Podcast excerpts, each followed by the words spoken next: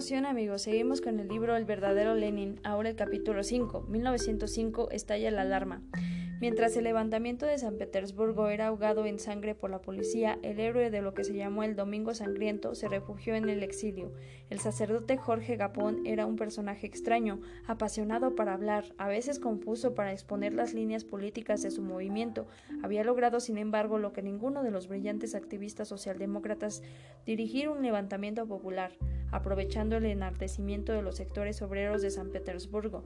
Capón logró un primer ensayo de insurrección general en Rusia, pero el, el trasfondo de la actividad política de este sacerdote era tan turbio como inconfesable. Su figura había sido un accidente de la inteligentísima trama que preparó Subatov uno de los jefes de la policía secreta zarista. Aquel sostenía que la mejor forma de controlar el incipiente y peligroso movimiento obrero que empezaba a perfilarse en Rusia era penetrarlo, creando grupos revoltosos controlados por la policía, era posible desviar la lucha política que orientaban los radicales hacia planteos estrictamente económicos, pensaba Subatov.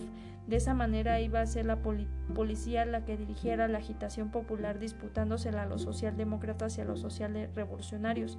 Ese movimiento perfectamente medido tendría los mecanismos de autocontrol que evitarían excesos peligrosos. Los planes de Subatov fueron tan exitosos que desbordaron el marco que él trazó.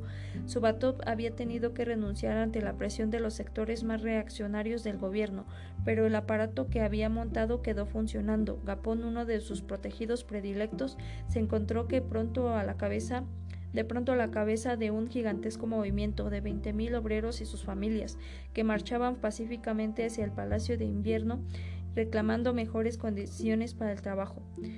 El propio Gapón iba a la cabeza de la muchedumbre llevando una cruz a cuestas. También portaba iconos y retratos de Nicolás II. Marcharon rezando plegarias y entonando cánticos religiosos hasta que se desató la masacre, poco antes de llegar al palacio. Las autoridades consideraban que Gapón se había extralimitado. Era necesario detener los movimientos subatovistas antes de que el incendio se propagara por toda Rusia. En la puerta de Narva todo el mundo huyó ante la metralla de la tropa. Capón estuvo a punto de ser aplastado por el tumulto. Un socialista revolucionario, Rutenberg, logra sacarlo a duras penas de allí y lo aleja del peligro. Al reponerse, Gapón lanza una proclama encima de las decenas de cadáveres que habían quedado desparramados en la calle. Camaradas obreros rusos, ya no tenemos zar. Un río de sangre los separa desde ahora del pueblo ruso. Ha llegado el momento de empezar sin él la lucha por la libertad del pueblo. Hoy os doy mi bendición, mañana estaré con vosotros. El él inventó el invento de Subatov había cortado las armas pero no por mucho tiempo. Años después, cuando advirtió que ninguno de los grupos políticos organizados de Rusia estaba dispuesto a perdonarle su origen turbio, Capón volvió a ser informante de la policía y fue asesinado por Rutenberg, el mismo que, el mismo que lo había salvado el Domingo Sangriento. Con esa curiosísima parábola se cerraría también uno de los periodos de la lucha revolucionaria en Rusia, la del espontaneísmo desorganizado para ceder al sitio a otra mucho más rigurosa e implacable. Los socialdemócratas que habían penetrado el movimiento gaponista lograron sacar al líder de Rusia y lo enviaron a Suiza, donde se encontraban entonces los principales dirigentes de aquel partido. Lenin tuvo que abandonar Londres cuando aún era aliado de Plejanov, porque éste había descubierto que la distancia era una auxiliar pésima y sus subalternos hacían y deshacían a sus espaldas. Luego sobrevino el rompimiento. Cuando el 2 de noviembre llegó Gapón a Suiza, el único que supo ver la importancia del discutido líder fue Lenin. Lo recibió cálidamente y luego de un largo intercambio de opiniones sobre el movimiento petersburgués, trató de que adoptara su punto de vista sobre la situación política de Rusia. Para Gapón, que solo era un hombre de acción, era difícil empaparse con la complicada teoría marxista, sobre todo cuando descubrió que muchos de los libros que le recomendaba Lenin, eran obras de Plejanov, quien tan cautelosa y secamente lo había recibido días antes. Gapón no tardó en distanciarse de los diferentes sectores políticos que codiciaban su participación y su estrella revolucionaria fue pagándose lentamente hasta su trágico final. Regresó a Rusia, trató de convocar otra vez a los obreros, ahora para iniciar la lucha armada y abierta contra el zarismo. La partida de armas que consiguió en Inglaterra nunca llegó a su destino en Rusia y Japón, desalentado, fue perdiendo poco a poco su poder, mientras Lenin se abocaba a la convocatoria de un congreso donde pudiera recuperar el poder perdido en el seno de la socialdemocracia, los mencheviques y su aliado el solitario Trotsky se apresuraron a dirigirse a Rusia ante el movimiento libertario el zar comenzó a hacer concesiones políticas. En primer término, se dispuso a convocar a la Duma Imperial, especie de parlamento, llamando previamente elecciones de parlamentarios. Al quinto día de huelga durante la segunda semana de octubre, los socialdemócratas de las dos tendencias crearon un comité obrero que empezaría a funcionar como el comando insurreccional. Trotsky ocupa un poco después la presidencia de este primer soviet, que sería el germen premonitorio de los soviets obreros organizados 12 años después. La huelga cobraba un carácter cada vez más general en todo el país, pero principalmente en San Petersburgo y Moscú. La actividad estaba paralizada, el zar cada vez más presionado por los sectores liberales de su régimen. Otorga también el derecho a la libertad de expresión. El soviet petersburgués pudo dar un carácter netamente político a la lucha de los obreros, apartándolos del economicismo inicial que caracterizó al movimiento de Japón. Las garantías políticas que concedió el zar permitían ahora la publicación de un periódico revolucionario en la propia Rusia. Lenin veía que su Peret iba perdiendo terreno ante la rapidez de los acontecimientos. Las noticias le llegaban con bastante demora y el vértigo de los sucesos envejecía prematuramente. Las arengas que enviaba desde Suiza a través de su periódico. Era necesario trasladarse a San Petersburgo. Por otra parte, el Estado revolucionario parecía adquirir una permanencia que al principio Lenin subestimó bastante. El 8 de noviembre apareció en San Petersburgo con dos semanas de retraso en relación a la fecha prevista. Había decidido que el Congreso Socialdemócrata se haría en algún lugar próximo a la frontera, cuando la situación interna permitiese un respiro. Cruzó la frontera con un pasaporte falso, luego de haberse afeitado la barba y el bigote y con su calva adornada por una nutrida peluca. Con ese aspecto caminaba por las calles petersburguesas despistando inclusive a sus amigos más íntimos. Desde el primer día se dio cuenta de que algo muy importante estaba pasando en su país. Los periódicos socialistas circulaban libremente y los oradores del partido declamaban sus arengas en plazas y mercados. El clima entre los petersburguenses era de exaltación. Lenin descubrió también que el aparato de la policía zarista continuaba trabajando con la misma impunidad que demostraba años atrás. espías y provocadores se movían con igual agitación y nerviosismo que los revolucionarios. Kropskaya, que lo siguió a Rusia con muy pocas semanas de intervalo, iba a visitarlo a sus escondites, a donde lo llevaba le llevaba las noticias diarias. Ella se alojaba en otro sitio, de acuerdo a las precauciones bastante rigurosas impuestas por su marido. En esos días Lenin solo apareció dos veces en público, una para asistir a una reunión de los soviets y otra semanas después en un acto público donde habló de incógnito a los oyentes. Lenin insistía en convocar a un nuevo congreso partidario. Seguramente se sentía bastante incómodo por el segundo plano en que se relegó a los bolcheviques. La dirección de la lucha, al menos en el momento de las grandes decisiones, estaba en manos de los mencheviques, pero según los estatutos partidarios adoptados en, en Londres, el congreso no podía citarse más que una vez por año. Esto implicaba esperar hasta abril en 1906, pero urgía que en la máxima Asamblea Socialdemócrata se discutieran los últimos acontecimientos y se decidiera si el partido intervendría o no en la Duma Imperial.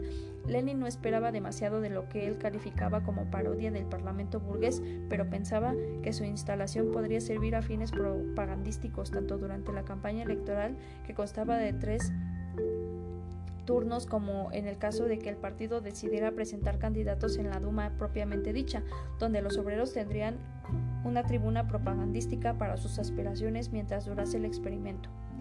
Lenin también buscaba la reconciliación con los mencheviques, presionando tal vez por la situación de relativo marginamiento en que se hallaban su sector. Un mes antes se había negado rotundamente a buscar la concordia, pero esto había sucedido cuando aún estaba en Suiza e ignoraba la acumulación de poder lograda por sus fraternales adversarios. Ante la negativa de los mencheviques a participar en un congreso, pues obviamente habían advertido la maniobra de Lenin que deseaba despojarlos del control de los hechos. El jefe de los bolcheviques apela al comité central del partido que tenían una existencia más fantasmagórica que real en aquel difícil trance. Por razones de seguridad se decide sesionar en una aldea fronteriza de Finlandia.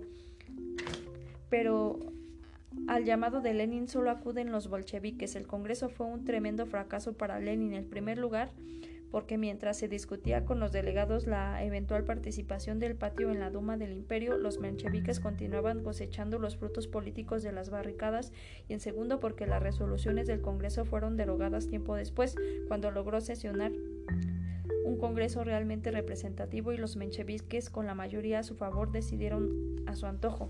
En efecto, mientras Lenin se hallaba enfrascado en la preparación de su minicumbre política, los acontecimientos habían seguido su ritmo cambiante. Una vez que el azar recuperó las fuerzas perdidas ante el asalto inicial, emprendió la represión que se encarnizó en primer lugar con el Soviet de San Petersburgo, cuyo presidente fue detenido el 26 de noviembre. Pocos días después cae una redada policial todo su comité ejecutivo en una redada. Pocos días después cae una redada policial con todo su comité ejecutivo con Tronsky a la cabeza. Se improvisa otro comité que desde la clandestinidad lanza un llamado a la huelga general. Mientras Lenin discutía Como se llamaba la aldea finlandesa, la táctica del Partido para el Futuro Los Obreros de Moscú, que acabaron el llamado a la huelga general, veían su presente convertido en un baño de sangre. Ante la ofensiva del descatamiento de dragones, los insurrectos construyeron barricadas y, y dominaron militarmente a las tres cuartas partes de Moscú. El comandante militar de la ciudad pidió ayuda a la capital y el gobierno resolvió enviarle la Guardia Imperial, un regimiento perdón, tan seguro y sanguinario que se contaba de antemano con el aplastamiento de los huelguistas. La obligación política inmediata de los dirigentes de la insurrección en San Petersburgo era impedir que el pudiera abandonar la capital. Sin embargo, tanto los mencheviques desbandados ante la represión como los bolcheviques absortos en su congreso partidario hicieron muy poco por evitarlo. Lenin regresó a San Petersburgo en el momento que debía partir la Guardia Imperial hacia Moscú. Como los ferrocarriles estaban en huelga, el gobierno tuvo que recurrir al batallón de ingenieros del ejército para poner en funcionamiento los furgones que trasladarían a la tropa. La ciudad estaba tranquila, los obreros parecían haber sido aletargados después de las agitadas semanas anteriores y el encarcelamiento de buena parte de sus dirigentes en Moscú. Mientras tanto, la masa insurrecta estaba en ebullición.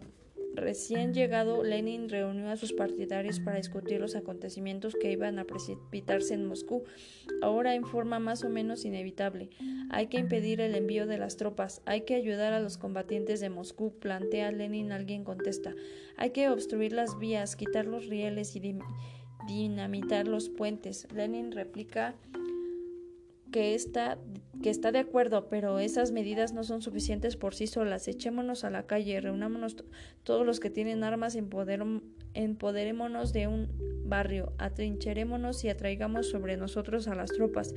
Plantea otro delegado. Tal vez esta era la sugerencia más oportuna ante la situación que estaba planteándose, pues la tropa se embarcaría 24 horas después.